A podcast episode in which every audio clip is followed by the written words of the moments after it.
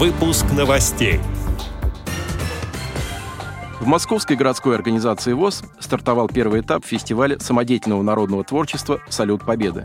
Артисты Санкт-Петербургской региональной организации ВОЗ приняли участие в конкурсе инструментального исполнительства. В городе Раменское Московской области прошел чемпионат России по голболу. Теперь об этом подробнее. Студия Антон Агишев. Здравствуйте.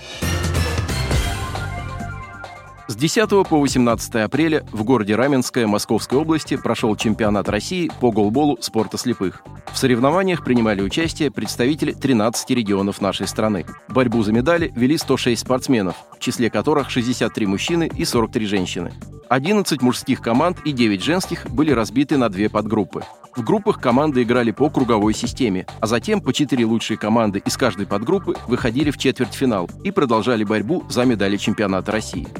В итоге упорной спортивной борьбы призовые места распределились следующим образом. У мужчин первое место завоевала команда из Новосибирской области. Второе – команда из Москвы. На третьем месте – команда из Тульской области. Лучшим игроком стал Иван Антоненко. Лучшим защитником – Алексей Соколов. У женщин на первом месте команда из Калужской области, на втором – из Краснодарского края, а третье место у команды из Вологодской области. Лучший игрок среди женщин – Евгения Семина. Лучший защитник – Анастасия Мазур. В начале апреля в Московской городской организации ВОЗ стартовал первый этап Всероссийского фестиваля самодеятельного народного творчества инвалидов по зрению ВОЗ «Салют Победы». Фестиваль посвящен 80-й годовщине победы советского народа в Великой Отечественной войне и столетию Всероссийского общества слепых. Эти памятные даты ожидают нас в 2025 году. Фестиваль проводится в целях социальной реабилитации и интеграции инвалидов по зрению, повышения духовности и уровня культуры.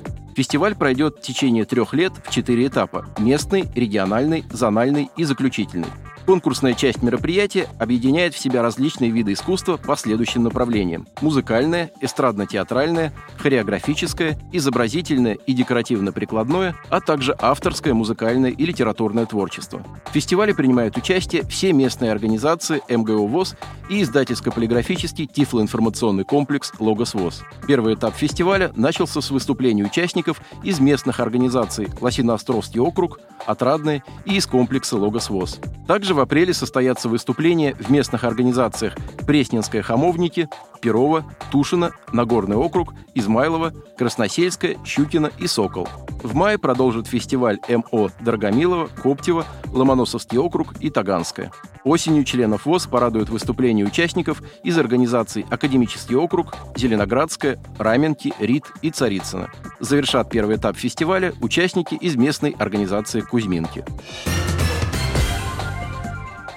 Недавно на сцене Центра культурно-спортивной реабилитации Санкт-Петербургской региональной организации ВОЗ состоялся конкурс инструментального исполнительства среди музыкантов этой организации, приуроченный к 150-летию со дня рождения Сергея Рахманинова. Конкурсная программа состояла из двух отделений. В первом отделении обязательным было исполнение произведений композиторов, юбиляров этого года – Сергея Рахманинова, Александра Доргомышского, Арама Хачатуряна и Александра Бородина.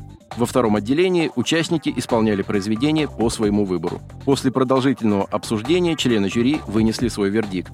Победителями конкурса стали Вера Трегуб из местной организации «Незрячие специалисты» и Ольга Грачева из Невской МОВОЗ. Звание лауреата завоевал Михаил Акимов, представляющий МОВОЗ Коломна. За участие был отмечен дуэт «Странники в ночи», в составе Татьяны Андреевой и Владимира Егорова, которые являются членами Московской местной организации ВОЗ. Отдел новостей «Радио ВОЗ» приглашает к сотрудничеству региональной организации. Наш адрес – новости собака ру. О новостях вам рассказал Антон Агишев. До встречи на Радио ВОЗ.